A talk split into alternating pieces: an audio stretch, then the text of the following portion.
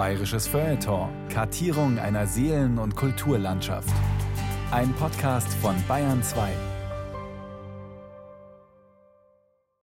Ab jetzt wird nach meinen Regeln gespielt. Ich wollte ja eigentlich aufhören, aber wir können ja auch anfangen. Die Begeisterung war absolut groß. Man wollte immer dabei sein, wenn der nächste Film eines Regisseurs gezeigt wurde, den man verehrte. Das muffelte auch immer so ein bisschen. Ich weiß ja nicht, wie viele Leute da rumgenießt und rumgefurzt haben. Auf jeden Fall, es müffelte immer. Es hat uns überhaupt nicht gestört. Es musste ein bisschen Sex dabei sein, es mussten schöne Frauen dabei sein. Das war damals das A und O. Wir mochten immer die Italo-Western und dann alle Western, die irgendwo mit Mexikanern zu tun hatten, weil das war immer diese mexikanische Revolution. Hauptsache Revolution. Man ging zu Fuß ins Isabella, in Türkendolch, im Ari, aber man ging auch zu Fuß bis äh, Leopoldstraße, Ockham. Das war ja das Schöne. Diese Kinos waren in gewissem Sinne unser Zuhause. Es war fast so eine Art Gruppenzwang. Bestuhlung sehr hart, sehr Holz, auch nicht besonders quietschfrei. Aber wenn man in der ersten Reihe saß, konnte man die Füße auf so die Balustrade vor der Leinwand äh, abstemmen. Das war sehr bequem.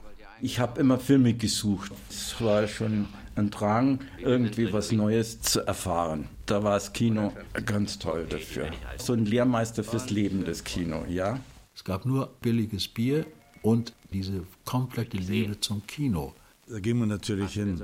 Es war also nicht jetzt äh, Film schauen, es war zum Party gehen. Also Eddie Constantine Party gehen. Es war Fun. So eine Art Mitmachkino, wo man dann schreit, Eddie, Eddie, pass auf! Pass auf, Eddie. Kinokult und Kultkinos im Schwabing der 60er Jahre. Eine Sendung von Friedemann Bayer.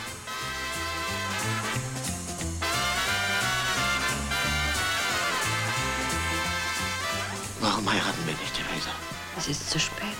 Hast du denn so viel Pustemann? Ich gebe dir einen Schuldschein. Ich sammle keine Andenken. Achtung!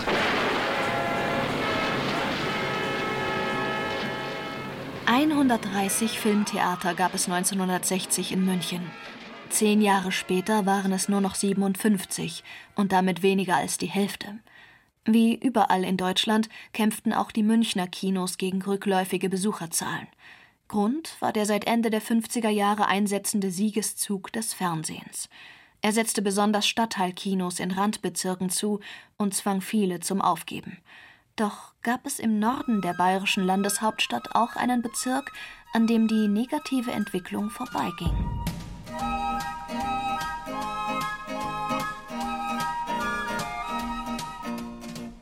München wurde in den 60er Jahren zur Hauptstadt des jungen deutschen Films. Ob Rainer Werner Fassbinder, Klaus Lemke, Werner Herzog, Alexander Kluge, Edgar Reitz oder Mace Spilz, sie alle trafen sich hier, diskutierten und drehten hier und gingen in Schwabing, dem Epizentrum der Bewegung, ins Kino. Lange vor der Existenz von Videokassetten, DVDs oder Streamingportalen waren Kultkinos rund um das Siegestor Stätten filmischer Bildung, Inspiration und ausgelassener Happenings, kurz Orte eines lebhaften Kinokults. Die Keimzelle des Schwabinger Kinokults befand sich ab Anfang der 50er Jahre im Hinterhof eines Mietshauses in der Ockhamstraße, nahe der Münchner Freiheit. Man ging durch eine Toreinfahrt, kam dann in einen kleinen verwinkelten Innenhof.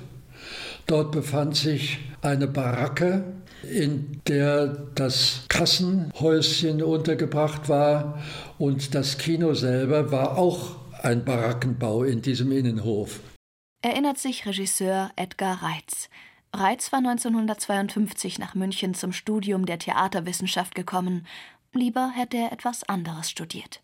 Man konnte ja zu der Zeit nicht Film studieren in Deutschland. Es gab keine Schule und an den Universitäten war der Film nicht gut gelitten. Also ich weiß noch, an der Münchner Universität hieß es immer, Film ist keine eigenständige Kunstform, ist sozusagen nur eine mechanische Reproduktionsmaschine. Der Film, wenn er überhaupt künstlerischen Anspruch hat, bekommt den durch das Spiel der Schauspieler. Um sich selbst das Gegenteil zu beweisen, ging man mindestens einmal pro Tag in das Studio für Filmkunst in der Ockhamstraße. Betrieben wurde das 350 Plätze fassende Ockham-Studio von einem Mann namens Fritz Falter. Der gelernte Betriebswirt hatte 1951 aus dem ehemaligen Festsaal einer Brauerei, später Volkstheater und Operettenbühne, das erste Filmkunstkino der Bundesrepublik gemacht. Einen Hauch von Quartier Latin verbreiteten großformatige, meist französische Filmplakate auf dem Weg durch die Tordurchfahrt zum Hinterhofkino und zeugten vom bevorzugten Geschmack seines Betreibers. Der Herr Falter war ein etwas spröder Typ, der eigentlich kein Lächeln über die Lippen brachte und mit so einem kantigen bayerischen Ernst seine Programme ankündigte. Es war eigentlich nicht kommunikativ, das machte keinen speziellen Appetit. Den Appetit brachte man mit. Woher rührte dieser Appetit? Wir waren gierig auf das Kino. Man empfand ja auch einen großen Nachholbedarf, also nach dem Krieg und nach der Nazizeit und diesem kulturellen Vakuum, das in Deutschland entstanden war. Also suchte man das im Kino.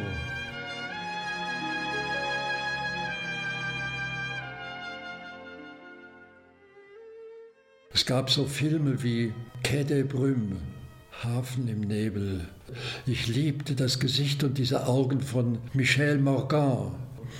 Ich liebte natürlich Gérard Philippe, aber auch das italienische Kino wurde im Occam-Studio sehr viel gezeigt.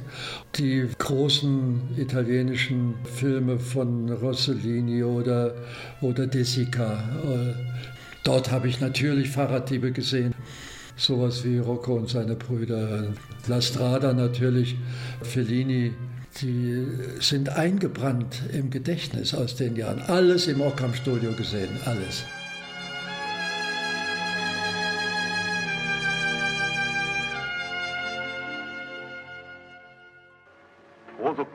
Bijo,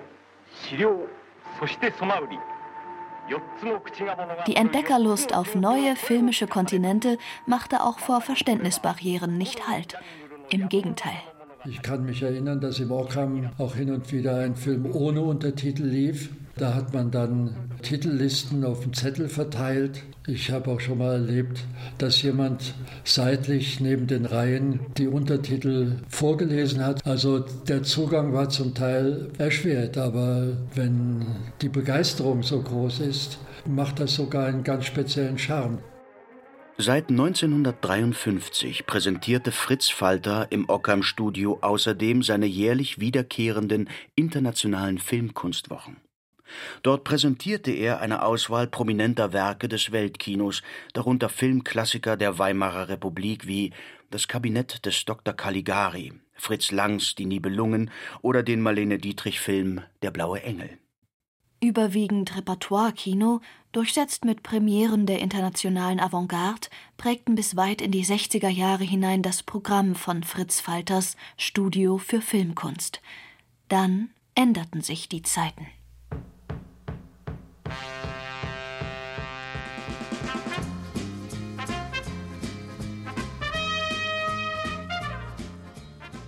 1965 übernahm Thomas Kuchenreuter ein in die Jahre gekommenes Bezirkskino, das Leopold Filmtheater. Kuchenreuters Eltern stammten aus Erlangen, wo der Vater zwei Lichtspielhäuser betrieb. Mit seinen 23 Jahren gehörte Thomas Kuchenreuter einer Generation an, die weniger an den Schätzen filmischer Vergangenheit als an der zusehends Fahrt aufnehmenden Gegenwart interessiert waren. Die Filme der Swinging Sixties hielten auch im Schwabinger Leopold Einzug. Das Kino ist vorher sehr schlecht gegangen, weil es die normale Kinoware gespielt hat. Und da habe ich mit dem ersten Film angefangen, Engel gibt's die. Das war ein, ein skandinavischer Film, aber der war auf der Stelle ausverkauft. Die Komödie über einen Bankangestellten, der sich in eine erotisch unerfahrene Tochter aus besserem Haus verliebt, brach auf amüsante Weise mit gesellschaftlichen Konventionen. Ein Vorbote der sexuellen Revolution. Dann habe ich mit den Beatles weitergemacht, dann den Film Don't Look Back von Penny Baker. And you better start swimming or you'll sink like a stone. Oh, the times they are changing. D.A. Pennebakers Dokumentation folgt Bob Dylan auf seiner England-Tournee im Jahre 1965. und ist eine Nahaufnahme des Folksängers auf dem Sprung zu internationalem Ruhm. Auch dieser Film brach mit Konventionen. Der Regisseur, ein Anhänger des Direct Cinema, drehte mit der Handkamera und nutzte nur vorhandene Lichtquellen. Das verleiht den Bildern seines Films eine raue, ungekünstelte Qualität.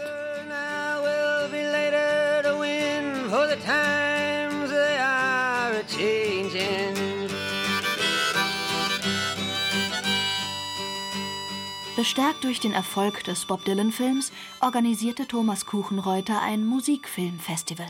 Da haben wir dann Filme gezeigt wie The Girl Can't Help It. Dann waren drin Filme von Eric Clapton, den Doors, dann äh, Beatles, die Rolling Stones, Amondyl. Es war also ein großer, großer Erfolg, ja. Da hat der Wim Wenders die Kritik dazu geschrieben in der Süddeutschen Zeitung. Unten drunter geschrieben, er kennt die Filme alle noch gar nicht, aber die sollte man sehen.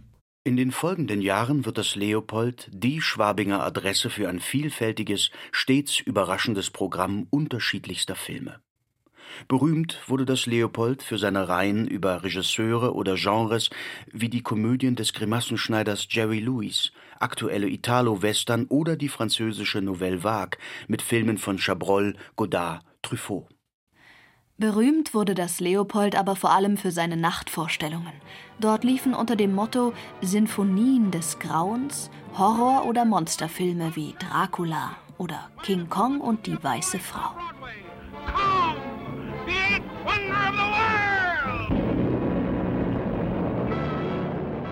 Seine Film Noir-Reihe stellte Kuchenreuter unter das Motto Harte Männer im Leopold.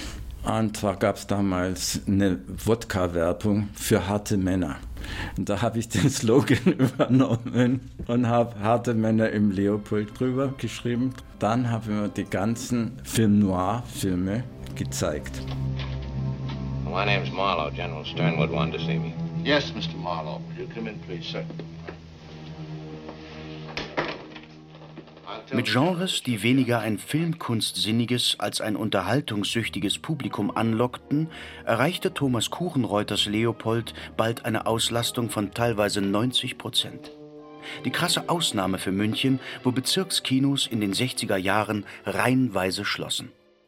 Kuchenreuters Programmpolitik für das Leopold wurde nicht zuletzt durch einen anderen Umstand beeinflusst – am Telefon der Münchner Filiale des US-Filmverleihs United Artists hatte er es mit einer jungen Disponentin zu tun.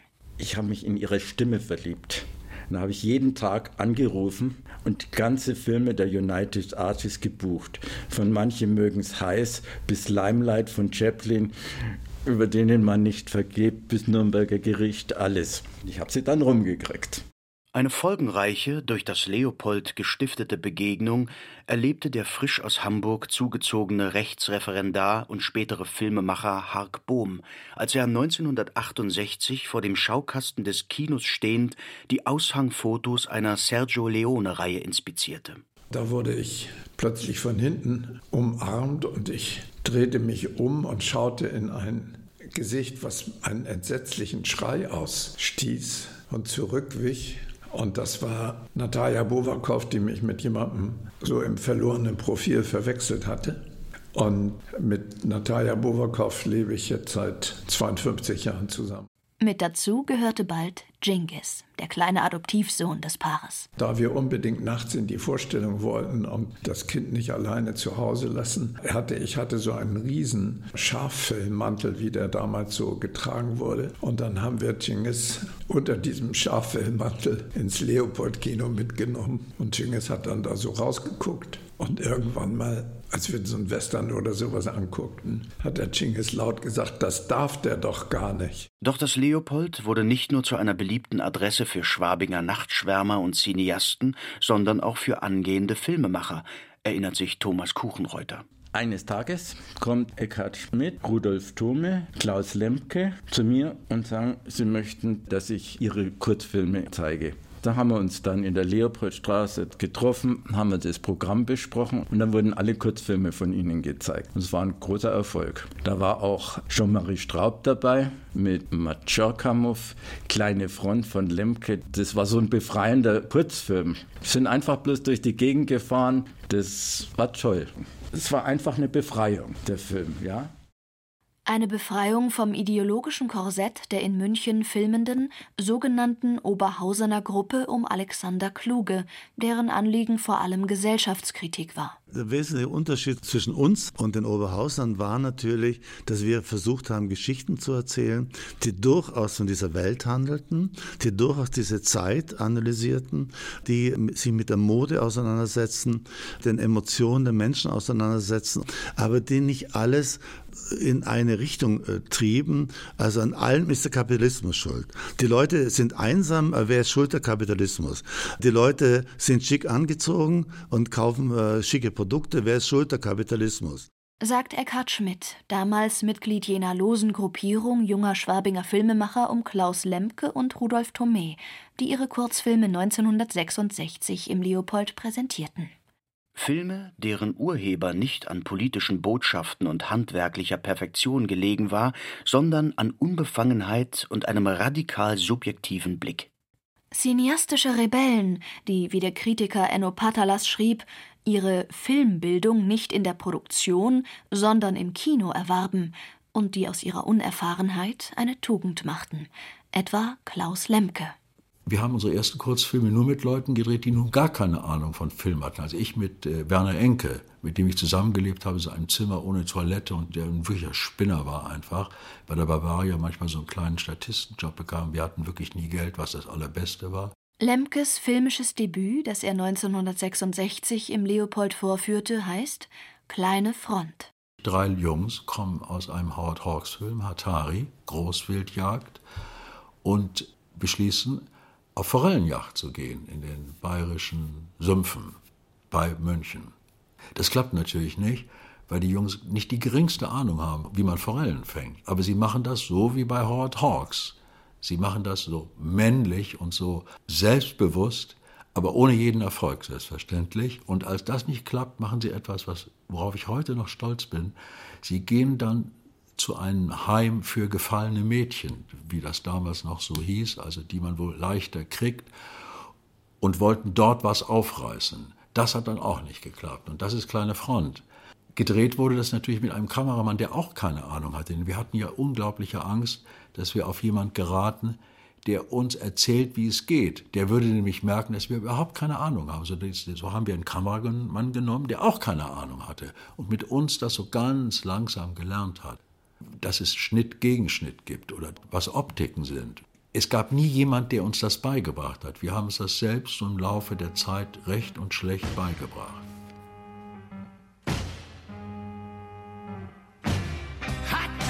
Summer in the city, back of my neck getting dirt and gritty. Bend down, isn't it a pity? Doesn't seem to be a shadow in the city. Immerhin gab es ab 1966 in München mit der Hochschule für Fernsehen und Film eine Lehranstalt für angehende Filmemacher.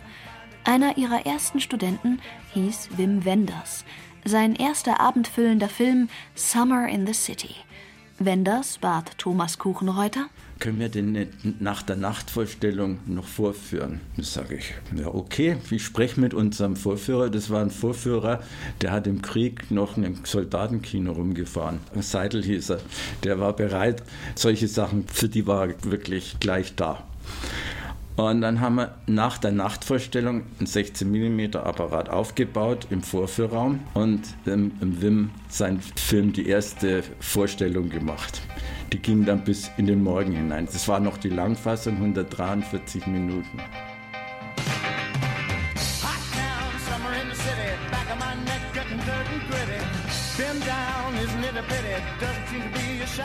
Summer in the City begleitet einen aus dem Gefängnis Stadelheim entlassenen Häftling, der im Auto nachts durch München fährt.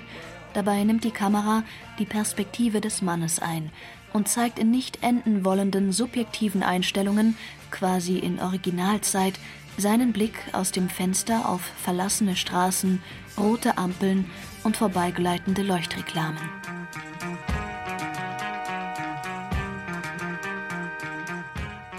Und meine Frau, der war es aber zu lang. Sie ist eingeschlafen im Film. Und, dann hatten wir noch Ärger, weil damals waren wir noch nicht verheiratet. Und Susanne ist dann spät heimgekommen natürlich und hat Ärger mit ihren Eltern gekriegt, weil die nicht glaubten, dass wir nur Filme geguckt haben.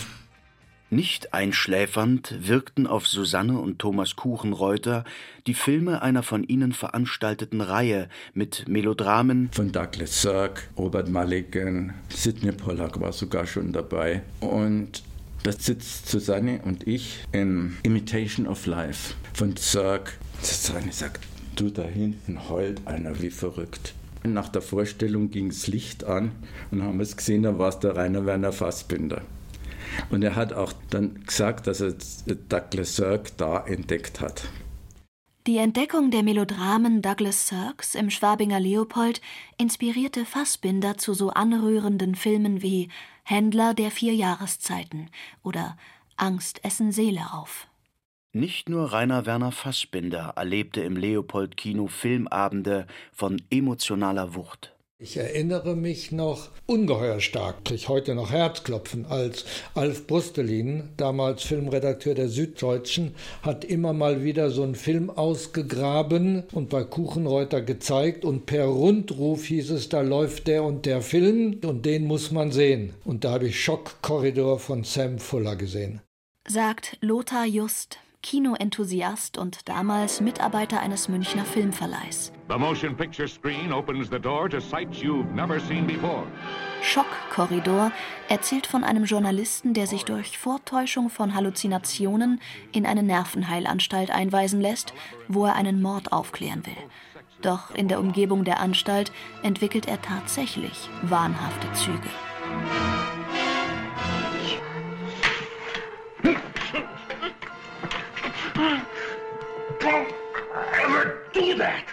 Don't ever kiss me like that again! What's the matter? What is it, Johnny? Tell me! You're exciting the other patients by shouting! Johnny! Johnny, you mean Ich stand anschließend in Schwabing und es kam mir unwirklich vor. Das war einer der Filme, die wirklich ungeheuren Nachklang. Und jetzt, wenn ich drüber rede, ich weiß noch dieses Gefühl, du kommst raus, nichts ist wirklich.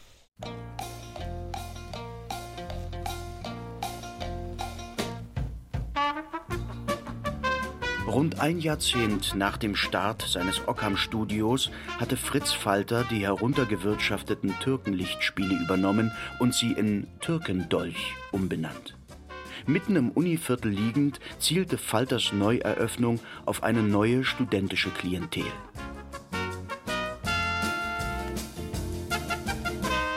Persiflagen, Satiren und andere scharfe Sachen. Täglich im Türkendolch, Schwabings kleinstem, doch respektlosestem Kino. Bewarb Fritz Falter an der Außenfassade sein 130-Plätze-Haus. Damit traf das Türkendolch den Nerv eines jungen Schwabinger Publikums, dessen Sehverhalten weniger vom Nachholbedarf der Nachkriegsgeneration geprägt war, sondern für wenig Geld jede Menge filmischer Entdeckungen machen und vor allem Spaß haben wollte. So mancher Mangel wurde dafür in Kauf genommen. Lothar Just bei Filmen, die mal leise Momente hat. So, wenn ich denn hörte, was vor der Tür gequasselt wurde, das störte einfach. Auch habe ich den Eindruck, dass manchmal die Projektion nicht gut war. Es war ja auch ein Schlauchkino. Du musstest also wirklich schon früh da sein, um dir in den ersten fünf Reihen Platz zu erkämpfen. Holz brutal, nicht? Ich habe meine Mutter mal, die gern Western sah, mitgenommen. Wir hatten einen schönen Platz. Es wurde geschossen und gemacht und getan. Und als es dann auch mal stiller wurde, hat sie wahnsinnig laut niesen müssen. Und da kam von draußen vor der Tür Gesundheit zurück. Und sagt, sie sind doch alle nett, die Leute hier. Es war immer ein schlechtes Kino. Es liefen gute Filme, aber das Kino war schlecht.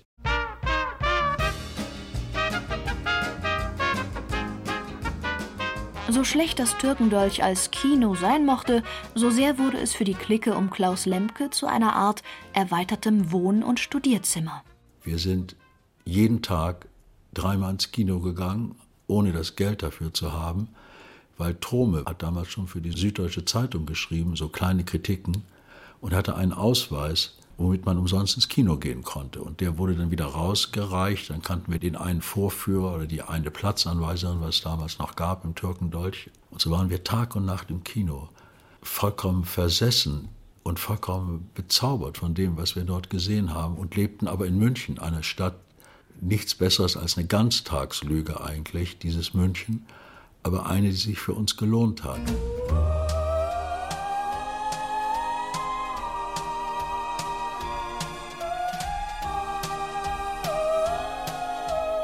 Gelohnt hat sich auch für viele Studenten der Münchner Kunstakademie die Nähe zu zwei der beliebtesten Kinos. Es war die Zeit der aufkommenden Politisierung an den Hochschulen, wo linke Gruppierungen zunehmend das Bild bestimmten. Zu ihnen gehörte der damalige Kunststudent Frank von Sicard. Wir waren da so eine Clique mit 10, 20 Leuten und abends, wenn wir unsere Arbeit erledigt hatten, politische Plakate gemalt und Demonstrationen organisiert.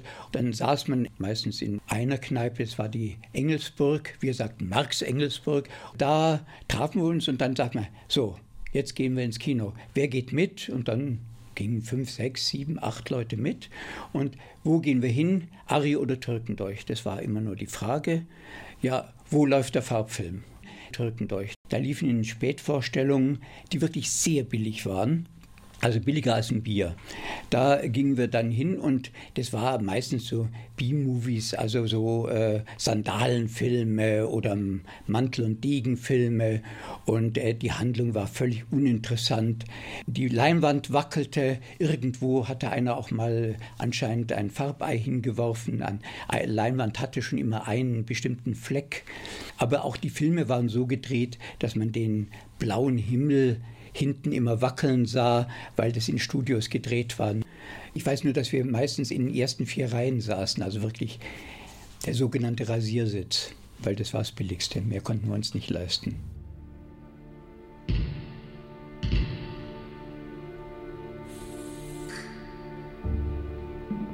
Besonders angetan hatte es der Clique ein Genre. Italo-Western, das war schon also absolut das Tollste. Und dann alle Western, die irgendwo mit Mexikanern zu tun hatten, weil das war immer diese mexikanische Revolution. Wobei ich glaube, uns gar nicht so bewusst war, dass die ja eigentlich gegen die Österreicher Revolution gemacht haben. Das war alles Hauptsache Revolution.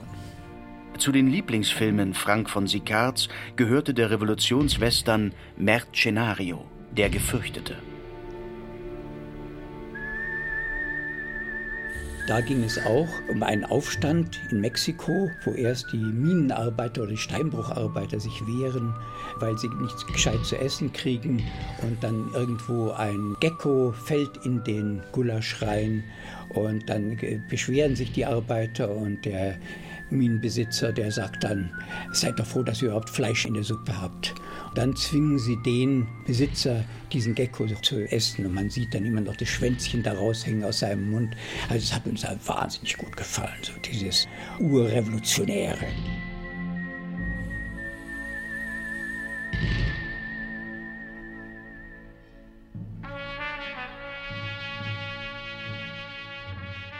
Auf ebenso anschauliche wie sinnliche Art erhielten die revolutionär gestimmten Kunststudenten eine Lektion in Sachen Klassenkampf. Der Revolutionär, der Mexikaner, der fragt dann den intellektuellen Polen, fragt er, was ist eigentlich Revolution? Und der sagt, Revolution ist so. Und dann deckt er eine nackte Schönheit auf, die schlief da, die Geliebte, und sagt, schau, der Kopf, das sind die Reichen und der Hintern, das sind die Armen. Und Revolution ist, wenn der Hintern da sein will, wo jetzt der Kopf ist. Das geht aber nicht, weil dazwischen ist der Rücken, das ist der Mittelstand. Hast du es kapiert? Der Revolutionär sagt, ja, habe ich schon kapiert. Die Reichen sind nie am Arsch.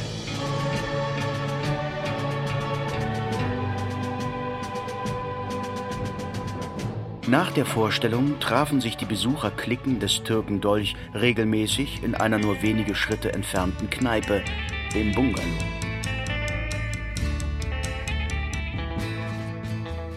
Der junge Martin Müller, später vielseitiger Mitarbeiter von Klaus Lemke, gehörte zu dessen Gang.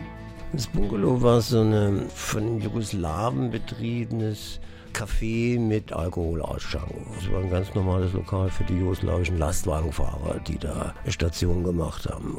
Aber wir durften in der Ecke sitzen und hatten unseren Tisch und da gab es eine gute Jukebox, günstiges Bier und das Türkendurch nebenan.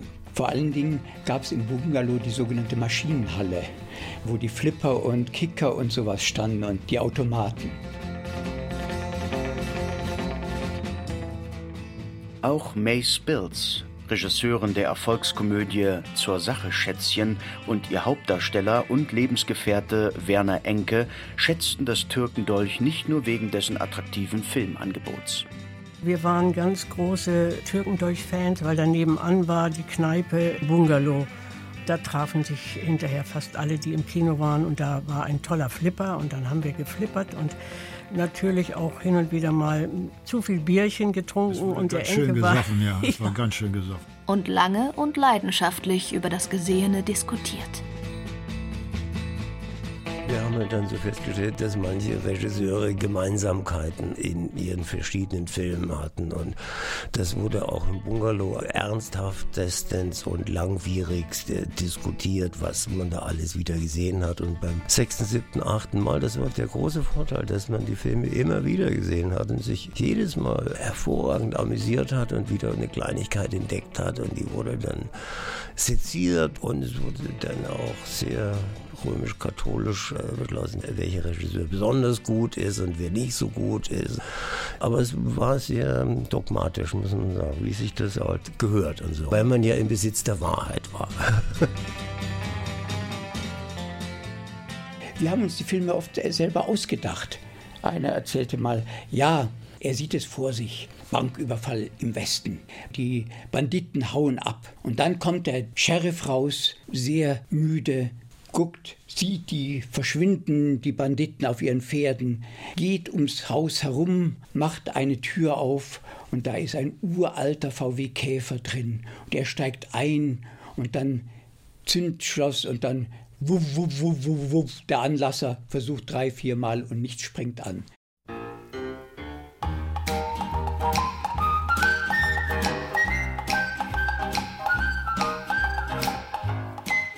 Neben dem Bungalow gab es weitere Hotspots der Schwabinger Cineasten- und Jungfilmerszene mit Namen wie Schwabinger Nest, Max Emanuel Brauerei oder Schema Go. Dort trafen sich kleinere Gruppierungen, jedoch Bungalow, da waren wir sozusagen alle. Sagt Hark Bohm.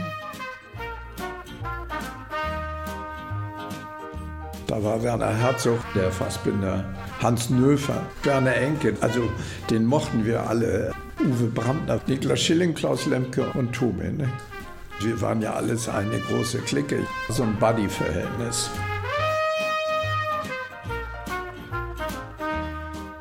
Hatte eine Frau wie May Spills in dieser Männerrunde überhaupt eine Chance? Ich fand das nichts Besonderes. Ich war mit Enkel liiert und habe ihn natürlich sehr häufig nachts abgeholt. Aber die Jungs waren so aktiv am Quatschen, dass ich Mühe hatte, ihn mitzukriegen. Und das gab schon manchmal Probleme.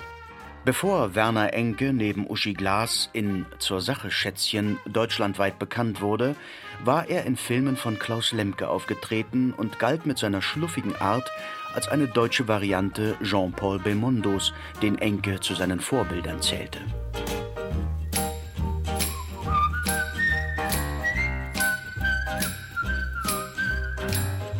Für uns alle war der Belmondo eine Entdeckung. Der machte irgendwas ganz Neues, was es nicht gab. Von Enkes komischem Improvisationstalent profitierte May Spills zur Sache, Schätzchen. Fummeln, was ist denn das? Naja, wenn ich so mache. Wenn ich so mache, das ist noch nicht gefummelt. Aber wenn ich so mache, so zum Beispiel, das ist schwer gefummelt. Wenn ich so mache, das ist erst recht unheimlich gefummelt. Verflixt, ich hab ganz klar gefummelt. Fummler. Die Geschichte vom Müßiggänger und Verweigerer Martin, der in seiner Bude hinterm Türkendolch-Kino in den Tag hinein lebt, bis eine junge Frau in sein Bummeldasein einbricht, ist nicht nur ein treffendes Abbild Schwabings in den 60ern, sondern auch das Porträt eines bestimmten Milieus, meint Edgar Reitz. Dass man überall so die jungen Filmleute mit den Kameras auf der Straße sehen konnte, das kam jetzt mit dem deutschen Jungfilm. Man setzte sich in Szene. Und da gab es natürlich Leute, denen war diese Attitüde, ich bin ein Jungfilmer und habe auch eine Kamera, als Selbstdarstellung wichtiger als der Film. Da hat sich eine Art Lebensstil daraus gebildet, der in einem Film wie zur Sache Schätzchen oder so sich dann auch selbst ausdrückt. Da ist dieses Lebensgefühl, Jungfilmer zu sein, beschrieben. Übrigens haben wir uns nicht schon mal irgendwo gesehen? Nicht, dass ich wüsste. Doch, bestimmt. Jetzt weiß ich auch wieder wo. Sie sind Schauspieler, nicht? Ja, ich bin auf dem Fernsehen. Nein, das war auf einer Party. Da wurde ganz groß ein Schauspieler angekündigt. Nach zwei Stunden endlich kam der Schauspieler, machte ein paar Schauspielerwitze, hat sich dann an die Hausfrau angemacht. Dann hat er ein paar hinter die Ohren bekommen und ist rausgeflogen. Da ist eben ein Pummler. Das war aber eine sehr langweilige Party. Viele Elaborate des jungen deutschen Films stießen aber auch auf Ablehnung. Also ich war nicht nur derjenige, der sagte, das cineastische Heil liegt bei deutschen Filmen. Da fand ich einige unsäglich langweilig und uninteressant. Für mich waren das immer Höhlen dass sie die, die Oberflächen von Film Noir nachahmten. Äh, so bösartig bin ich mal. Ich war ein großer Fan von den Film Noir und in den Film Noir war, ging es ja auch immer um ja, existenzielle Konflikte. Nicht? Und ich hatte immer das Gefühl, da wird etwas nachkonstruiert. Das hat mit der Wirklichkeit dieser Macher überhaupt nichts zu tun. Und auch nicht in einem übersetzten, metaphorischen Sinne. Ob langweilig, nachkonstruiert oder auch mal witzig wie zur Sache Schätzchen, diskutiert wurde ausgedehnt und gerne ob über amerikanisches Genrekino, revolutionäre Italo-Western oder über die jüngste Produktion eines Münchner Jungfilmers, die in der an der Feiletstraße gelegenen Filmburg anlief. Da latschten wir rein, weil es einen Film von Werner Herzog gab. Auch Zwerge haben klein angefangen. Zum Schluss stand dann einer auf der Bühne und es wurde gesagt, das ist der Regisseur. Dann erzählte der so ein bisschen und was er erzählte, war interessant. Dann gab es auch ein paar Fragen und dann leerte sich das Kino zur Hälfte. Zum Schluss war es nur noch ein Drittel und es wurde weiter gefragt. Dann waren es nur noch ein Viertel und dann sagte der, wir müssen hier raus, die Leute wollen ja Feierabend haben. Wir können draußen weiterreden. Dann stand man vor dem Kino noch gut bis Mitternacht und diskutierte mit dem unbekannten Werner Herzog über diesen Film.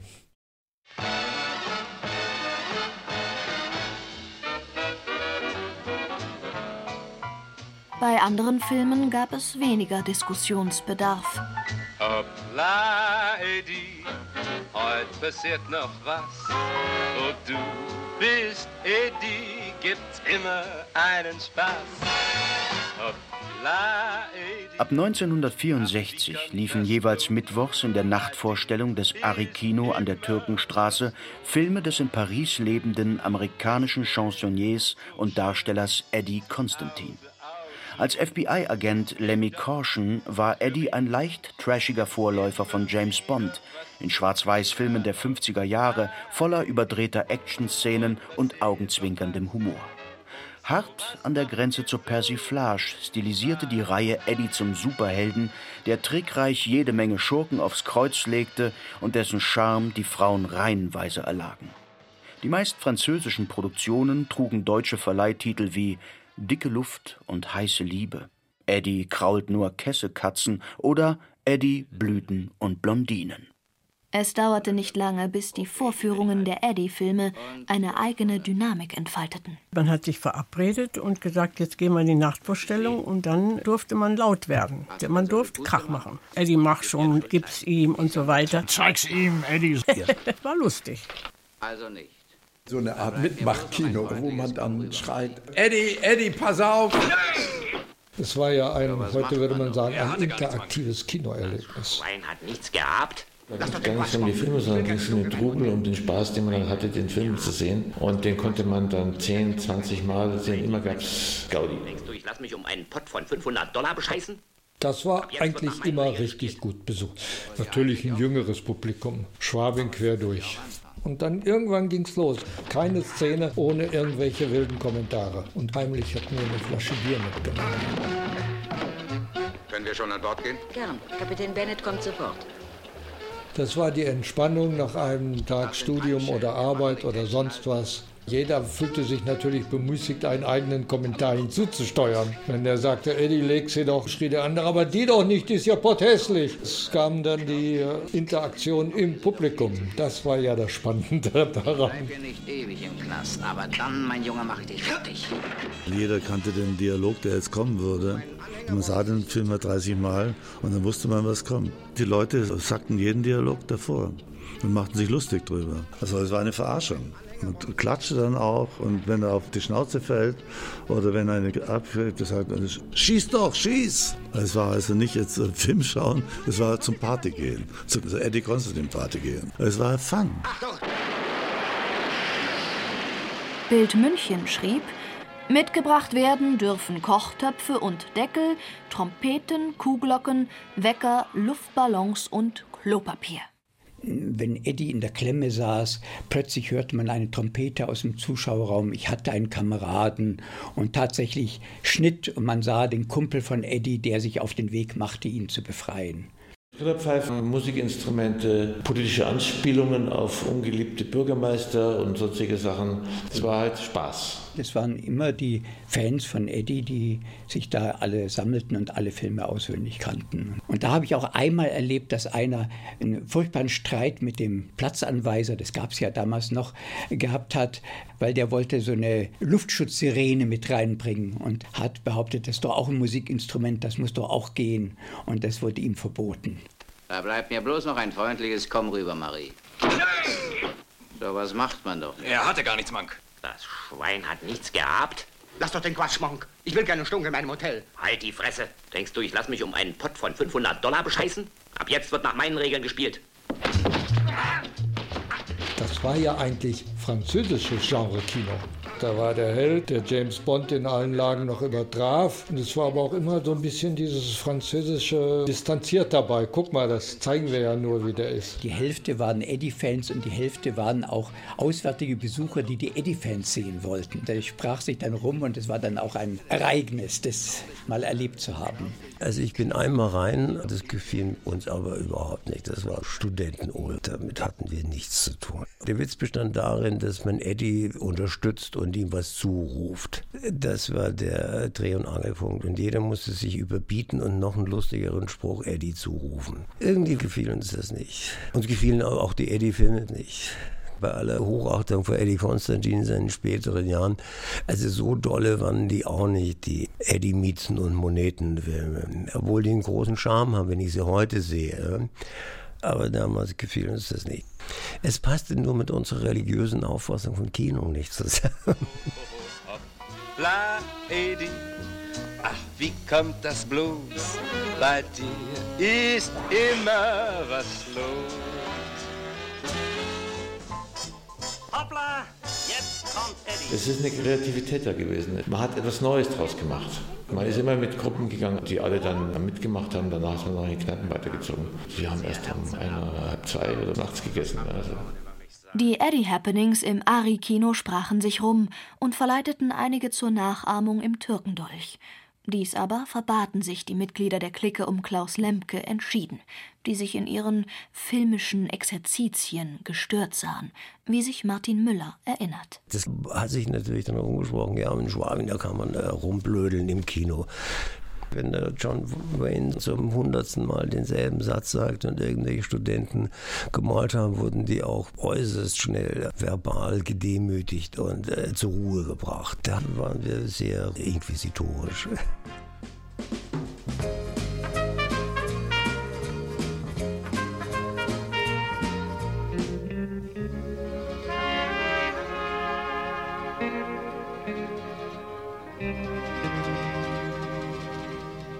Dezember 1968 bedauerte die in Schwabing erscheinende Zeitschrift Filmkritik das einfallslose Programm von Fritz Falters Ockham Studio. Er zeige mit einem Schwerpunkt auf Frankreich die immer gleichen Klassiker des Repertoire-Kinos. Museale Filmkunst eben. Der fast 50-jährige Falter griff die Kritik auf und ließ sich von da an von den Mitarbeitern der Filmkritik um den späteren Direktor des Münchner Filmmuseums Enno Patalas beraten. Auch öffnete Falter sein Haus zunehmend für Filmclubs einer neuen Studentengeneration, die im Ockam eigene Reihen kuratierten. so dem Internationalen Forum des jungen Films. Es zeigte bevorzugt Arbeiten des radikalen japanischen Regisseurs Nagisa Oshima, die mit ihren expliziten Darstellungen von Sex und Gewalt Tabus brachen. Stefan Hutter gehörte zu den Initiatoren des Filmclubs. Vor allen Dingen diese ganzen erotischen Sachen, das hat uns interessiert. Andere Initiativen wie das Independent Film Center zeigten bei Falter Underground-Filme, etwa über Kunsthappenings der Wiener Aktionisten um Otto Mühl und Hermann Nitsch, Experimentelles von Walli Export oder Schrilles von Rosa von Braunheim, Vorkämpfer der aufkommenden Schwulenbewegung. Wie reagierte Fritz Falter auf diesen Einbruch der neuen Zeit? Das wird er nie laufen, weil der war geprägt von seinen klassischen französischen Filmen auch und von Ingmar Bergmann. Und alles, was außerhalb war, kannte er auch nicht. Also er ist relativ stehen geblieben, obwohl er hat es dann schon gespielt und hat sich dann in Anführungszeichen weitergebildet.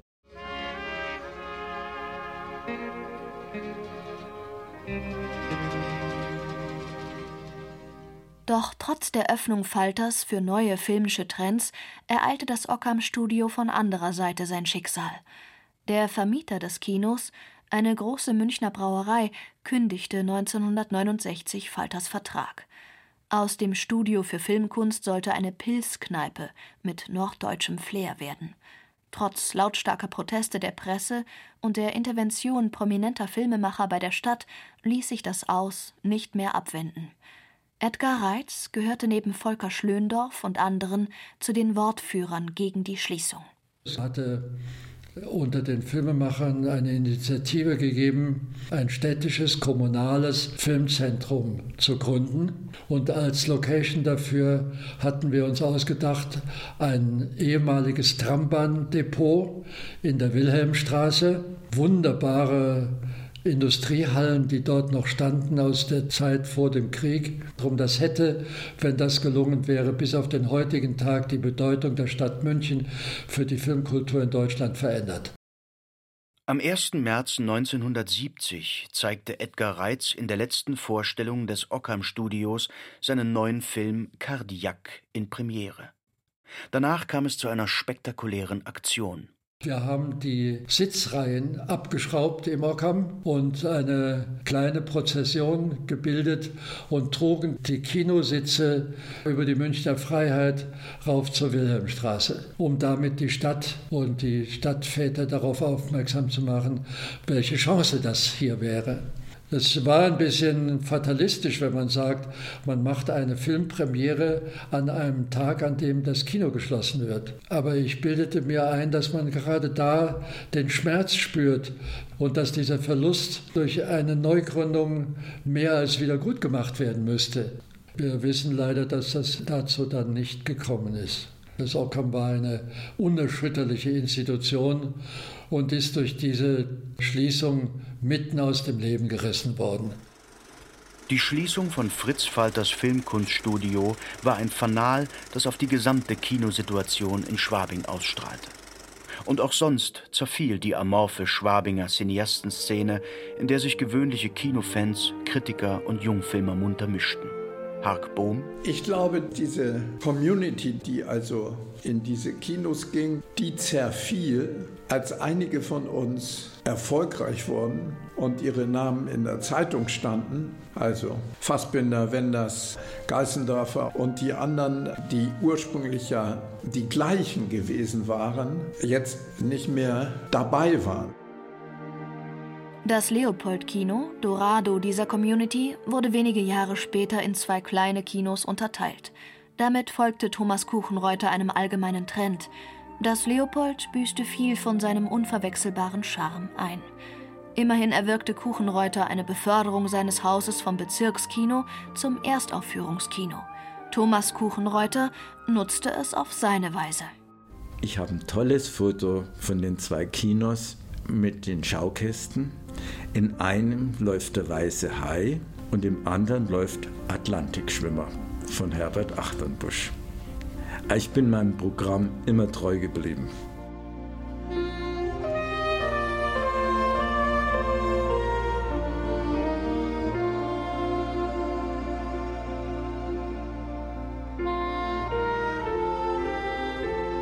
Heute gibt es in München noch 30 Kinos mit ca. 60 Leinwänden.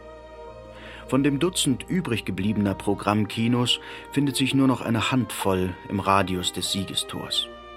Die Pilzkneipe, die einst das Ockham-Studio verdrängte, ist dem Münchner Lustspielhaus gewichen.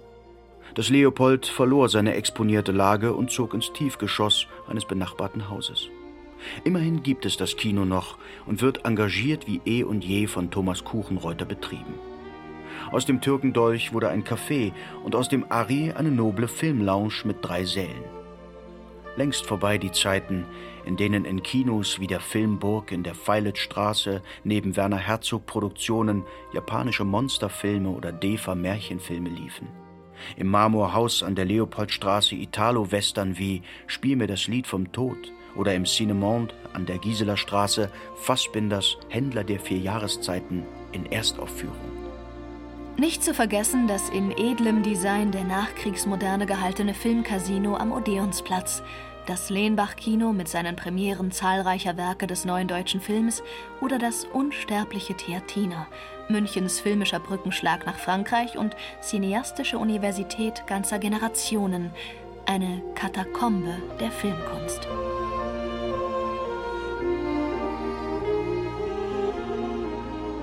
Ich schätze mal, dass wahrscheinlich nur Paris eine solche Dichte an Filmkunsttheatern auf einem äh, zu begrenzten Quadratkilometer hatte wie München. Der Kinokult blühte im München der 60er Jahre und kulminierte in den Straßencafés, Kneipen und nicht zuletzt in den Schwabinger Kultkinos.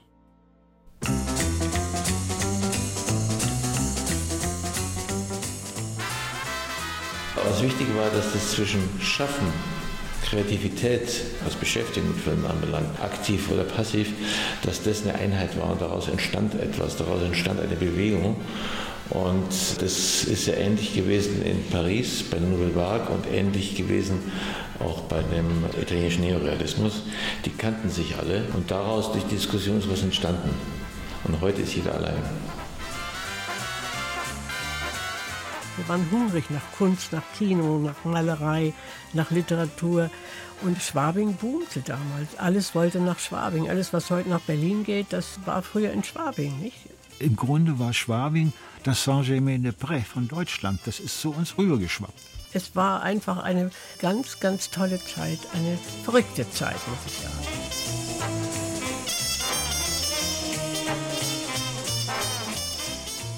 All diese Kinos waren wichtig für eine bestimmte Grundstimmung, aus der heraus dann das entstanden ist, was heute der neue deutsche Film oder der junge deutsche Film ist. Ich glaube, das ist von heute aus gesehen die kulturgeschichtliche Bedeutung dieser Kinolandschaft in Schwabe.